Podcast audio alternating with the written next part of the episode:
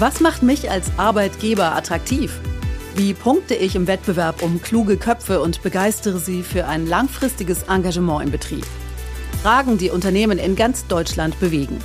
In diesem Podcast des BDA Digitalrats geben unsere Expertinnen und Experten Antworten und Tipps.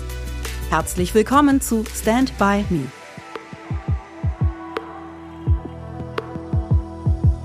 Hallo zu einer neuen Folge Stand by Me.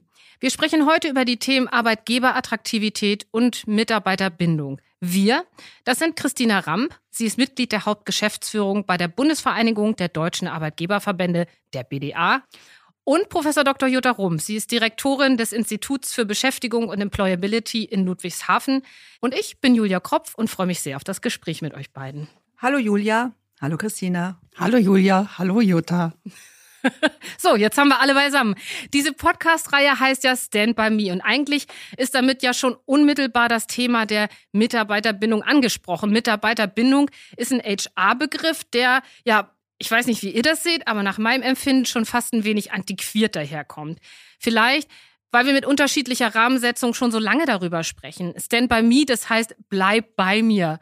Wenn wir mal davon ausgehen, dass das die Bitte des Arbeitgebers oder der Arbeitgeberin an die Beschäftigten ist, warum, Christina, ist das eigentlich so ein wichtiges Thema? Auf welche drängende Frage ist Mitarbeiterbindung eigentlich die richtige Antwort aus Sicht der Arbeitgeber? Das lässt sich mit einem einzigen Begriff beantworten, nämlich Fachkräftemangel.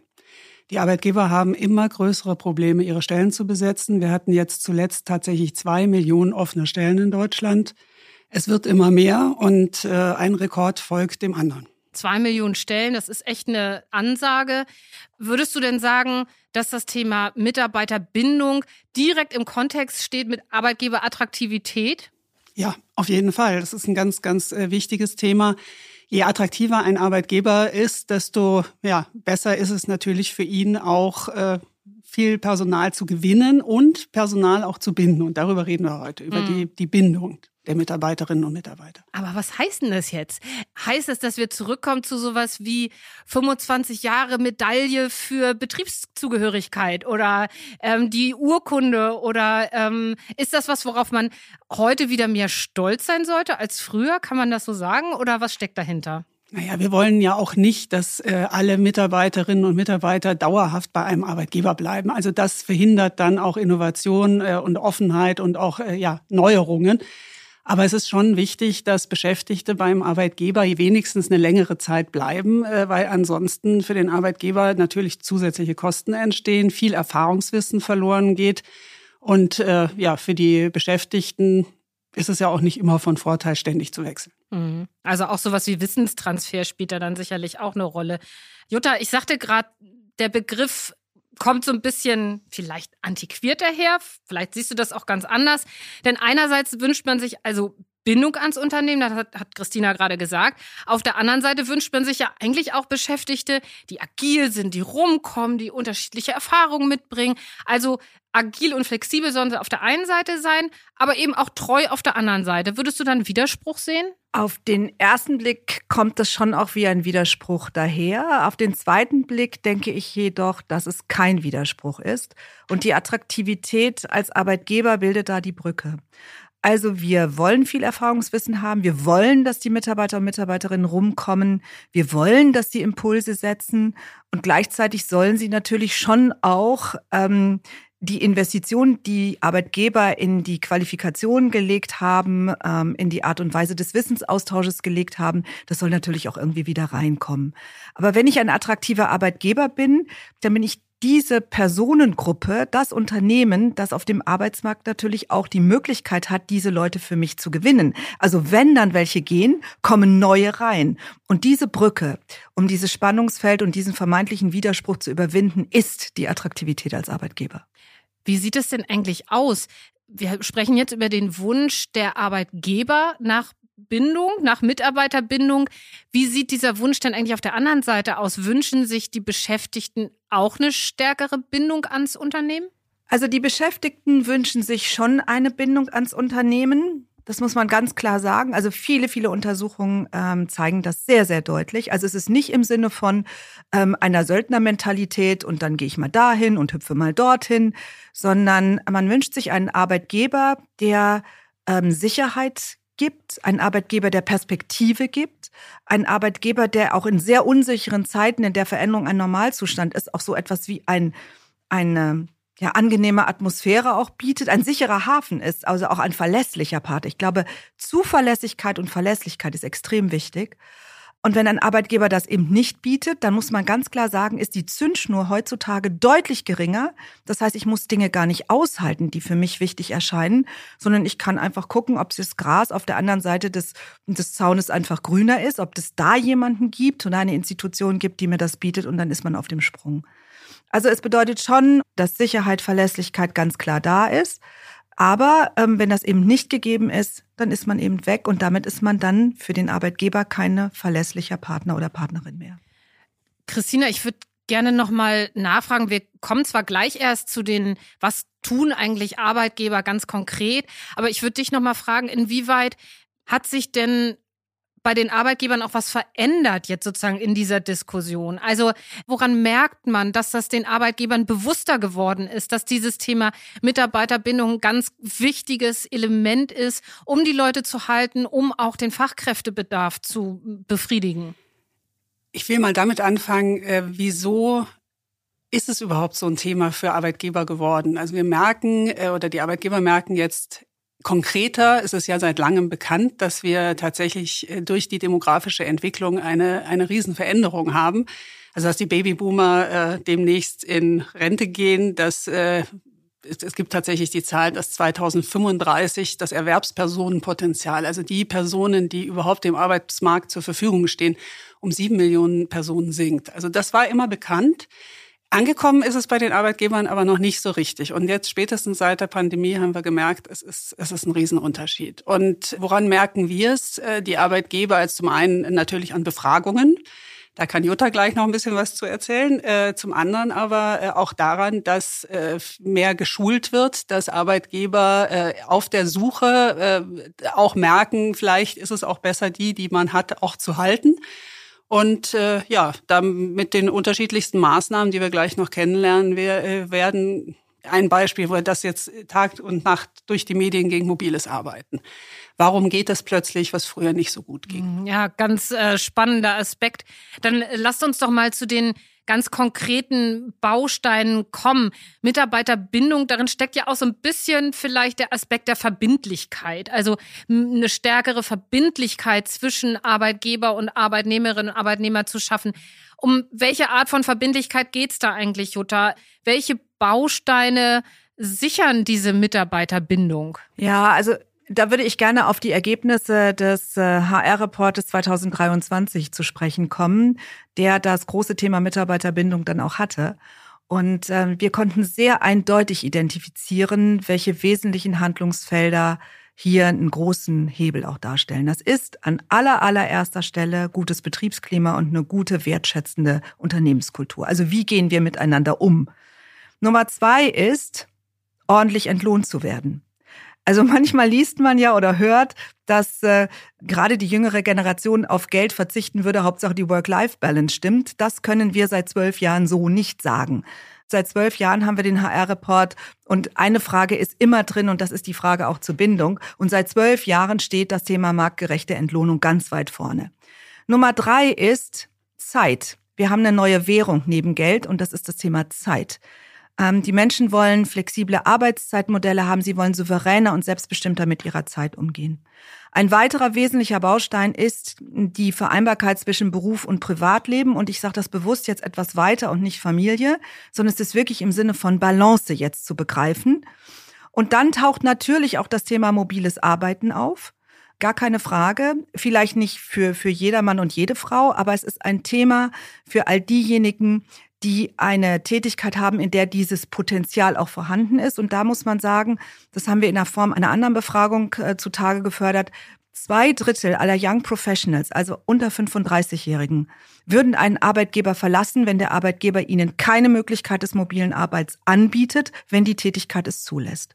So, also das sind jetzt schon mal so fünf Bausteine. Wir haben noch ein paar mehr untersucht, aber das sind die Top fünf. Und würdest du sagen, dass dieser Aspekt des mobilen Arbeitens, dass das tatsächlich das ist, auch was sich am meisten verändert hat durch die Erfahrung aus der Corona-Pandemie? Oder was wären da auch noch vielleicht an euch beide auch die Frage, Christina, du nickst auch dazu.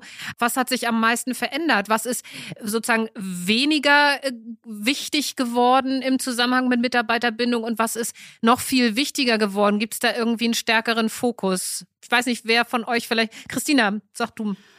Ich würde sagen, was wirklich viel wichtiger geworden ist, auch durch das mobile Arbeiten, ist das Führen. Also das Bewusstsein, wie ich gut führe, Führungskultur im Unternehmen. Äh, das merken wir auch daran, dass ganz anders geschult wird. Also Führungskräfteschulungen sind inzwischen ein Riesenthema.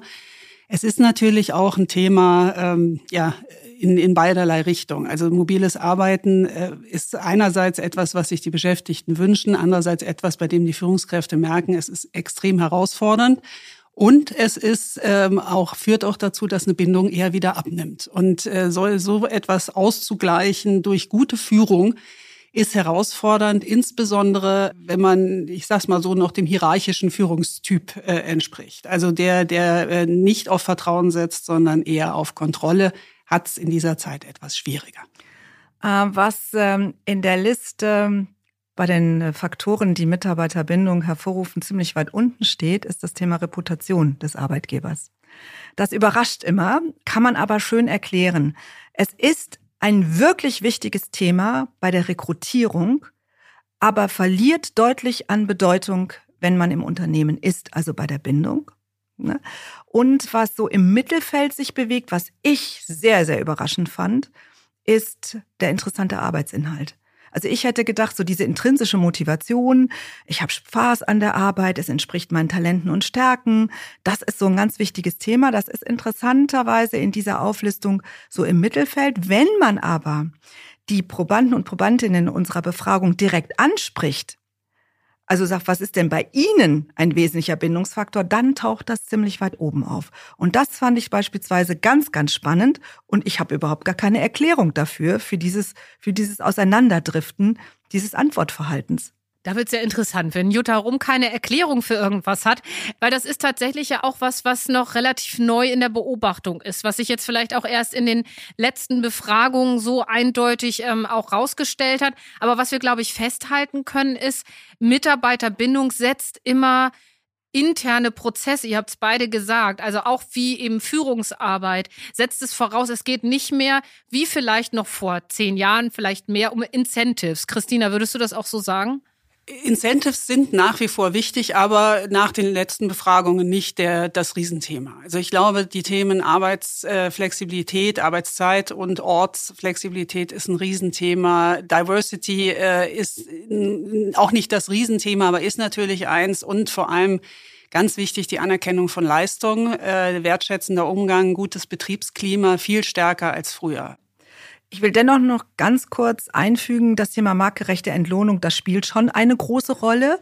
Und was man auch beobachtet ist, dass bei der Fragestellung Entgelt und Gerechtigkeit eine Veränderung zu beobachten ist in unserer Gesellschaft über die Generationen hinweg. Die ältere Generation verbindet auch mit der Entlohnung das Thema der sozialen Gerechtigkeit. Das hat insbesondere die Babyboomer, die auch sehr stark in kollektiven Strukturen groß geworden sind. Also auch das Thema der Umverteilung, der Gerechtigkeit ist einfach ein ganz, ganz großes Thema. Wenn man die jüngere Generation zu dem Thema befragt, merkt man einen Shift. Die sagen auch, es soll gerecht sein, aber eher leistungsgerecht. Also das, was diese Person reingibt in, das, in den Prozess, sie möchte auch dazu eine adäquate Wertschätzung haben, die sich im Übrigen auch im Compensation und Benefit Bereich niederschlagen soll. Und das ist schon ein wichtiges Thema für uns, weil es tatsächlich so etwas wie auch einen gesellschaftlichen Wertewandel einläutet. Wir erklären uns das damit, dass gerade die jüngere Generation eher eine Generation ist der Einzelkinder oder mit einer Schwester, einem Bruder, einem Geschwister unterwegs ist, einen ganz anderen Erziehungsstil erlebt hat, eine andere Sozialisation erlebt hat, als beispielsweise Babyboomer, die in wirklich größeren Familienkonstellationen und auch immer als Masse unterwegs war, was eben dann auch dazu führt, dass Gerechtigkeit auch anders wahrgenommen wird. Was heißt denn das jetzt für die Unternehmen? Also was verhindert denn eine gute Mitarbeiterbindung? Es sind ja auf der einen Seite sind es ja, glaube ich, die ähm, Start Aspekte, die da eine Rolle spielen, also gute Entlohnung, guter Arbeitsplatzmöglichkeit zum mobilen Arbeiten. Aber dann ist es natürlich auch die ganze Zeit, das war es natürlich auch schon immer, das ist mir schon auch klar, dann ist es wirklich kontinuierliches Investment in das gute Betriebsklima, in Führungsaufgaben. Und Christina, hast du das Gefühl, dass das so, ich frage jetzt mal ein bisschen spitz, schon ausreichend im Bewusstsein der Arbeitgeberinnen und Arbeitgeber ist? Das ist bei den, bei den Arbeitgebern äh, im Moment sehr unterschiedlich. Manche merken ja durchaus schon den, äh, die Personalfluktuation und die reagieren dann natürlich auch stärker drauf. Und ähm, was führt dazu, dass Arbeitgeber äh, Personal verlieren?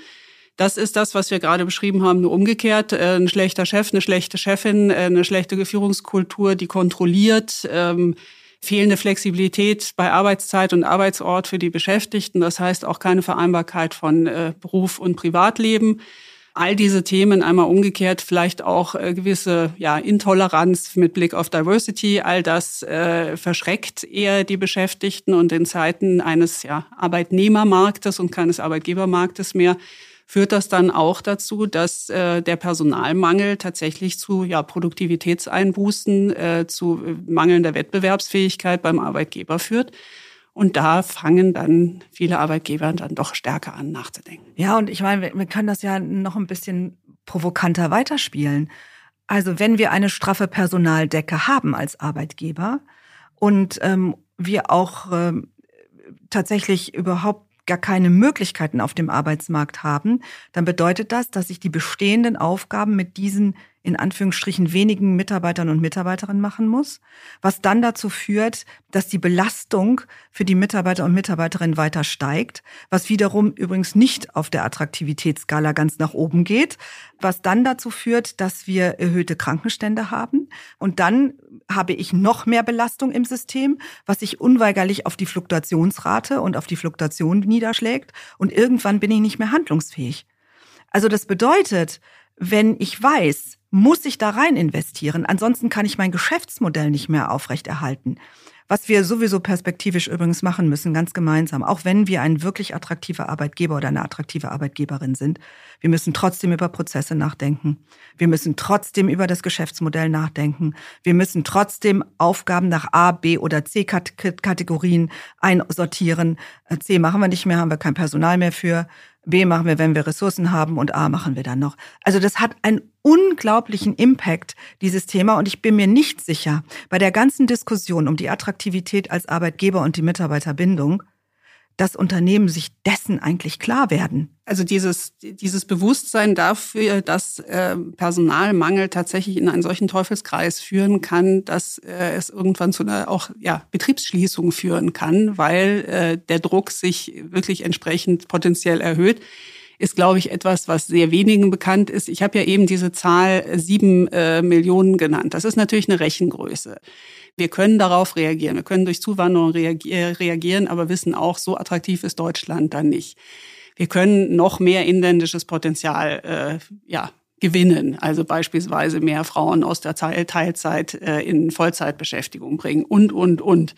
Wir können versuchen, unsere Beschäftigten zu halten, die fehlen dann aber an einer anderen Stelle. Also das sind äh, alles Themen und deswegen, ich glaube, worüber wir jetzt eben noch nicht sprachen, das Thema Automatisierung, Prozessoptimierung ist eines, das ganz im Vordergrund stehen wird in den nächsten Jahren. Früher gab es immer die Angst vor der Digitalisierung, die die, äh, die, also die Beschäftigung in irgendeiner Weise negativ beeinflusst. Jetzt ist es eher umgekehrt, dass wir sagen, wir brauchen Digitalisierung, Automatisierung, um das überhaupt noch wuppen zu können. Mhm. Und ich finde, was ähm, an euer beider ähm, ja, Statements jetzt auch deutlich wird, ist, Jutta, du hast es eben gesagt, wir müssen trotzdem uns damit beschäftigen. Ich finde, alles, was ihr sagt, ist, wir müssen endlich die Zusammenhänge auch deutlicher erkennen. Ne? Denn gerade weil wir uns mit Mitarbeiterbindung beschäftigen müssen, müssen wir uns auch mit den Geschäftsmodellen beschäftigen. Da müssen wir uns mit allen Themen beschäftigen. Das hängt sozusagen auch ähm, alles miteinander zusammen. Und und ich glaube, diese Zusammenhänge, die treten jetzt in Zeiten der Transformation und der Nachpandemie-Erfahrung auch noch mal stärker in den Vordergrund. Oder würdest du das anders interpretieren, Jutta? Nein, nein, ich sehe das ganz genauso. Also ich, äh, wenn wir über Mitarbeiterbindung reden, und zwar in diesem großen Kontext, dann ist es nicht damit getan, dass wir hier was machen zur Vereinbarkeit von Beruf und Privatleben und da was zum Thema Unternehmenskultur machen und da machen wir noch ein Führungstraining, sondern wir müssen in dieser gesamten ganzheitlichen Sichtweise müssen wir auf das Thema draufschauen. Und zu einem attraktiven Arbeitgeber gehört nämlich dann auch, dass dieser Arbeitgeber das Geschäftsmodell im Blick hat, die Prozesse im Blick hat, ein Stück weit aber auch im Blick hat, dass man eine neue Mitarbeiter- und Mitarbeiterinnengruppe ins Team reinholt, nämlich Kollege Roboter, Kollege Algorithmus und Kollegin Künstliche Intelligenz. Und dass dieses Zusammenwirken dann in dieser Konstellation wirklich gut funktioniert, also sprich, auch wir als Menschen die Scheu davor verlieren, aber wir auch empowered werden und auch enabled werden, also dass wir qualifiziert werden, in dieser Richtung auch wirklich dort eine gute Symbiose zu haben. Judah, du hast ja gerade den Aspekt von Zeit als ein Baustein, als ein Instrument auch sozusagen äh, beschrieben, Mitarbeiterbindung zu stärken. Wir haben ja aktuell gerade eine spannende Diskussion um das Thema Vier-Tage-Woche, also bei gleichem Lohn. Ne? Aber ähm, es gibt so ein paar ähm, Untersuchungen, die sagen, die Produktivität bleibt da durchaus gleich oder kann sogar gesteigert werden. Ordne das doch mal bitte für uns ein im Kontext dieser Diskussion. Ja, also die Diskussion ähm, vier Tage Woche, am liebsten äh, mit äh, acht Stunden am Tag, also wir reden dann faktisch über eine 32-Stunden-Woche, dass das ein ganz, ganz großer Hebel ist als äh, zur Attraktivität als Arbeitgeber und äh, erheblich dazu beiträgt, ersten Mitarbeiter und Mitarbeiterinnen zu gewinnen, aber auch zu halten. Das ist eine ganz, ganz große Diskussion im Moment. Und aus einer persönlichen und gesellschaftlichen Perspektive muss ich dem auch zustimmen. Also wir sehen sehr deutlich, dass äh, bei vielen Mitarbeitern und Mitarbeiterinnen im Moment so ein bisschen die Luft raus ist. Die sagen, wir leben in einer Welt, in der Veränderung ein Normalzustand ist. Das ist kombiniert mit einer hohen Geschwindigkeit, mit einer hohen Komplexität. Und da brauche ich jetzt auch mal ein bisschen Balance, da brauche ich jetzt ein bisschen Pause. Also aus einer individuellen Perspektive kann ich das durchaus nachvollziehen. Vor dem Hintergrund einer demografischen Entwicklung und straffer Personaldecken ähm, dann, dann muss ich leider die Stirn runzeln. Und da sehe ich ein sehr, sehr großes Dilemma auf uns zukommen. Denn wenn die Personaldecken straff sind, und Christina hat es gesagt, dass wir bis 2035 erwarten, dass wir ein Minus von sieben Millionen Menschen auf dem Arbeitsmarkt haben. Und das geht ja jetzt gerade los. Und wenn dann faktisch eine weitere Reduktion dieses Arbeitskräftepotenzials eintritt, nämlich um minus 20 Prozent, wenn wir nicht mehr von einer 40-Stunden-Woche, sondern von einer 32-Stunden-Woche reden, dann ähm, ist das schon eine erhebliche Herausforderung für die Betriebe, aber auch für die Volkswirtschaft. So, also verstehst du, du, du oder versteht ihr, wir haben quasi ein Dilemma zwischen individuellen und gesellschaftlichen Trends und gleichzeitig demografischen, volkswirtschaftlichen und betrieblichen Trends. Und mir fällt im Moment gar keine Lösung ein. Und dann wird gesagt, na ja, Frau Rump, aber wenn wir in vier Tagen arbeiten und acht Stunden, dann hauen wir so richtig rein und dann haben wir eine Produktivitätssteigerung. Dann sage ich, hm, was ist die Grundbasis für eine derartige Aussage? Die Basis, die wir im Moment haben, sind Untersuchungen, die ein bestimmtes Momentum widerspiegeln, aber keine Langfristuntersuchung. Das Nummer eins. So, Nummer zwei ist, wir reden natürlich nur über ganz bestimmte Tätigkeiten, in denen genau das stattfindet. Wir reden nicht von dem Heerschar von Mitarbeitern und Mitarbeiterinnen, die in einer Anwesenheitspflicht unterwegs sind.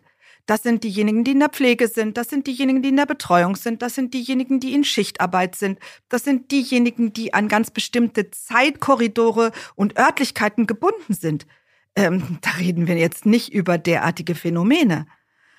Also es macht mir große Sorgen in dieser Diskussion. Also es macht mir wirklich, wirklich große Sorgen. Und ähm, ich bin eigentlich auch der Ansicht, dass wir, wenn wir schon über Währung Zeit reden, dass wir auch darüber reden müssen, angesichts dieser Entwicklung alle Zeitreserven zu heben, die wir in dieser Volkswirtschaft haben. Und äh, Jutta hat es gerade gesagt, es ist eben nicht nur ein Thema eines Betriebes, sondern der Gesamtvolkswirtschaft. Also das heißt, äh, wenn wir von Arbeitskräfte- und Fachkräftemangel sprechen, sprechen wir perspektivisch auch von Wohlstandsverlusten und äh, mangelnder Wettbewerbsfähigkeit, weil wir nicht mehr in dem Umfang produzieren können, wie wir das jetzt tun, weil wir nicht, weil Unternehmen unter Umständen Produktion ins Ausland verlagern müssen, weil sie nicht mehr an die Arbeitskräfte kommen und weil wir in manchen Bereichen, in denen wir die Menschen zwingend brauchen, Stichwort Pflege, auch körpernahe Dienstleistungen, all das schlicht und ergreifend die Menschen nicht mehr haben, die das dann machen können. Und das führt volkswirtschaftlich, gesellschaftlich zu einem richtigen Problem. Insofern ist das dann nicht nur ein betriebliches Thema und nicht nur ein Thema von einzelnen Individuen, sondern unserer gesamten Gesellschaft.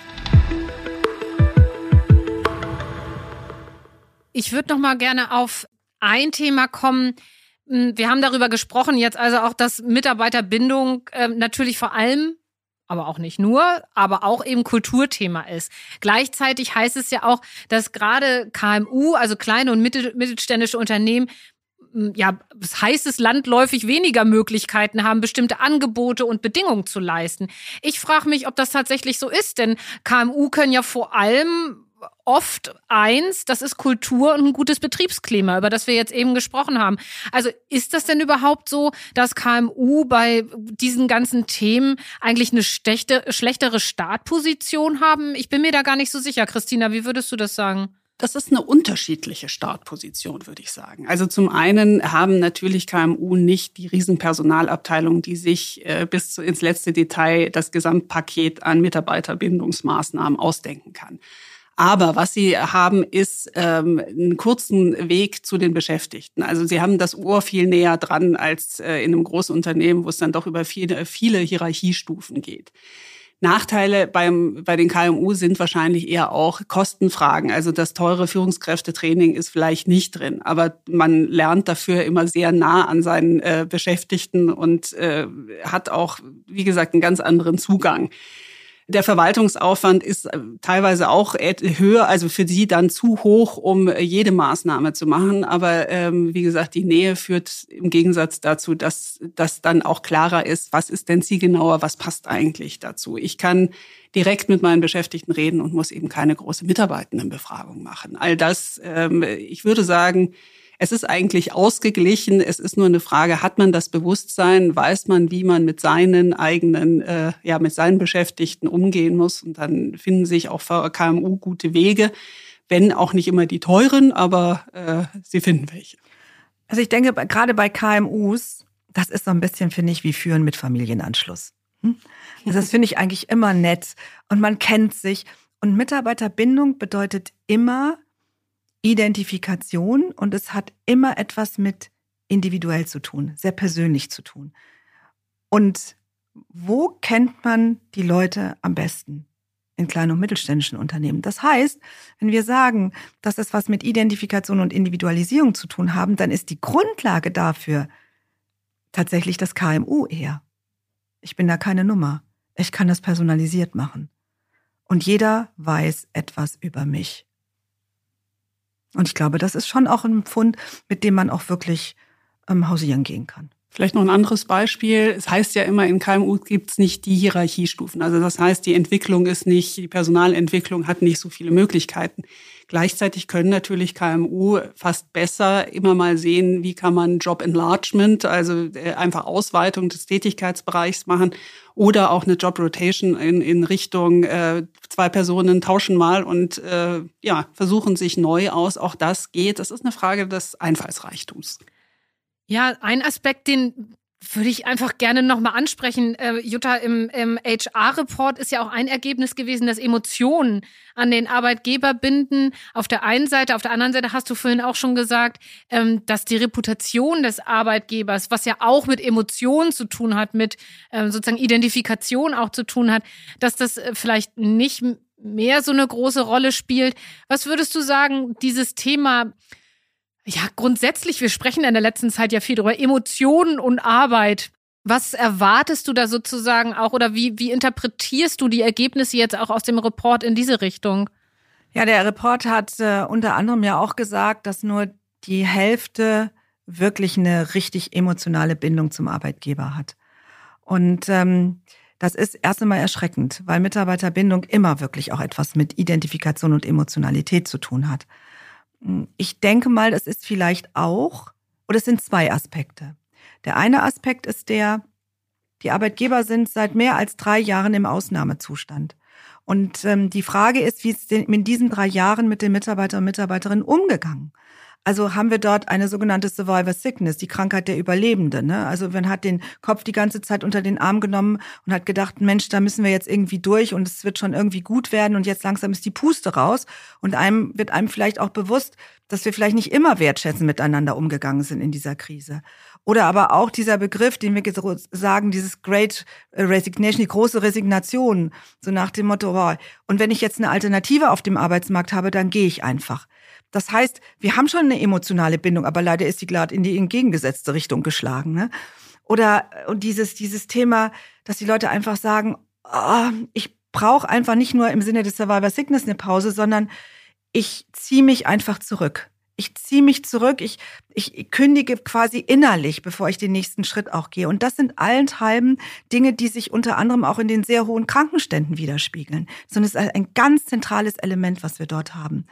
So, und da sieht man, und wenn man da genau reingeht, dann sieht man sehr deutlich, dass in den Unternehmen und den Arbeitgebern, die genau in diese Emotionalität im positiven Sinne auch investiert haben, die die Mitarbeiter und Mitarbeiterinnen beteiligt haben, die nachgefragt haben, Betroffene zu beteiligt zu machen, ist übrigens echt alt und immer noch aktuell, ähm, die einfach ein Stück weit ein offenes Ohr hatten, also die genau das, was wir jetzt hier die ganze Zeit erzählen, das auch getan haben dass dort eine hohe Emotionalität ist, ein niedriger Krankenstand ist und eine geringe Fluktuation ist. Also mit anderen Worten, wir sehen gerade sehr, sehr, sehr deutlich, dass das, was wir immer damit verbinden, wirklich eine Erfolgsstrategie ist. Und wir sehen aber auch sehr deutlich, dass diejenigen, die das mit Füßen getreten haben, die vielleicht jetzt auch jammern, dass die so eben ihre Rechnung zahlen.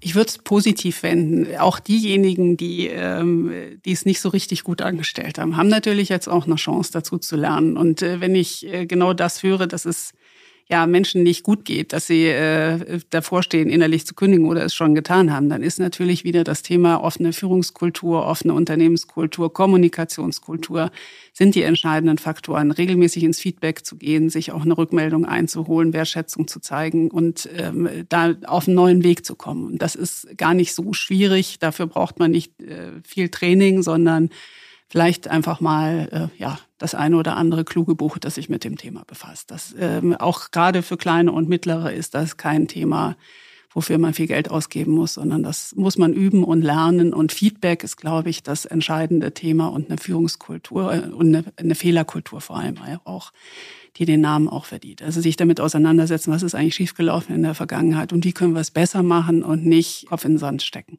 Vielleicht zum Schluss noch so ein kleiner Ausblick. Ihr seid beide in unterschiedlicher Rolle an der Seite von Unternehmen und kriegt einfach ganz viel mit, aber vielleicht auch aus so einer eher beratenden Rolle. Christina, was äh, glaubst du, was erwartet dich in den nächsten Jahren stärker zum Thema Mitarbeiterbindung? Worauf bereitest du dich auch, auch so vor, Unternehmen dabei auch zu unterstützen? In der BDA bereiten wir uns vor, indem wir sowas wie das heute machen, also über gute Beispiele sprechen, darüber sprechen, wie andere Unternehmen es hinbekommen. Wir begleiten äh, die Arbeitgeber, indem wir im Bereich Personalmanagement Informationen zur Verfügung stellen, äh, gute Beispiele darstellen, wie sie in der Mitarbeiterbindung besser werden können. Ähm, ja, und das heute ist äh, ein Beispiel dafür. Jutta, wie sieht das bei dir aus? Was erwartest du für Themen? Also ich denke, das wird ein Thema werden. Christina hat es gesagt, bis 2035 wird uns dieses Thema begleiten. Gar keine Frage. Ähm, und ähm, ich glaube, wir haben auch es ganz gut herausgearbeitet. Das Thema ist eben ein sehr weites Thema. Und mich wird wahrscheinlich, genau wie den Digitalrat, in den nächsten Jahren beschäftigen, dass wir dieses Thema auch sehr breit aufstellen müssen. Es ist eine Frage von Prozessoptimierung. Es ist eine Frage von Digitalisierung. Es ist eine Frage von internationaler Rekrutierung. Es ist eine Frage ähm, auch von Produktivitätssteigerung. Es ist eine Frage von Kompetenzzuwachs. Gar keine Frage. Ähm, und äh, so gesehen ist es, glaube ich, ein bisschen mehr als ein gutes Betriebsklima und ähm, interessante Tätigkeiten. Und ich glaube, das wird mehr und mehr Unternehmen bewusst. Sicher ist, dass das Thema Fachkräftesicherung, Bindung eins der ganz großen Themen der nächsten Jahre bleibt und äh, noch werden wird. Da ist das, was wir heute besprochen haben, nur ein Baustein davon. Ich danke euch ganz herzlich für das Gespräch. Das war eine Folge von Stand by Me, dem Podcast unter anderem zum Thema Arbeitgeberattraktivität und Mitarbeiterbindung. Ich habe gesprochen mit Christina Ramp. Sie ist Mitglied der Hauptgeschäftsführung bei der BDA und Professor Dr. Jutta Rump. Sie ist Direktorin des Instituts für Beschäftigung und Employability in Ludwigshafen. Vielen Dank für das Gespräch. Vielen Dank. Vielen Dank. Das war Stand by Me, der Podcast des BDA Digitalrats. Mehr Infos unter www.futurework.online.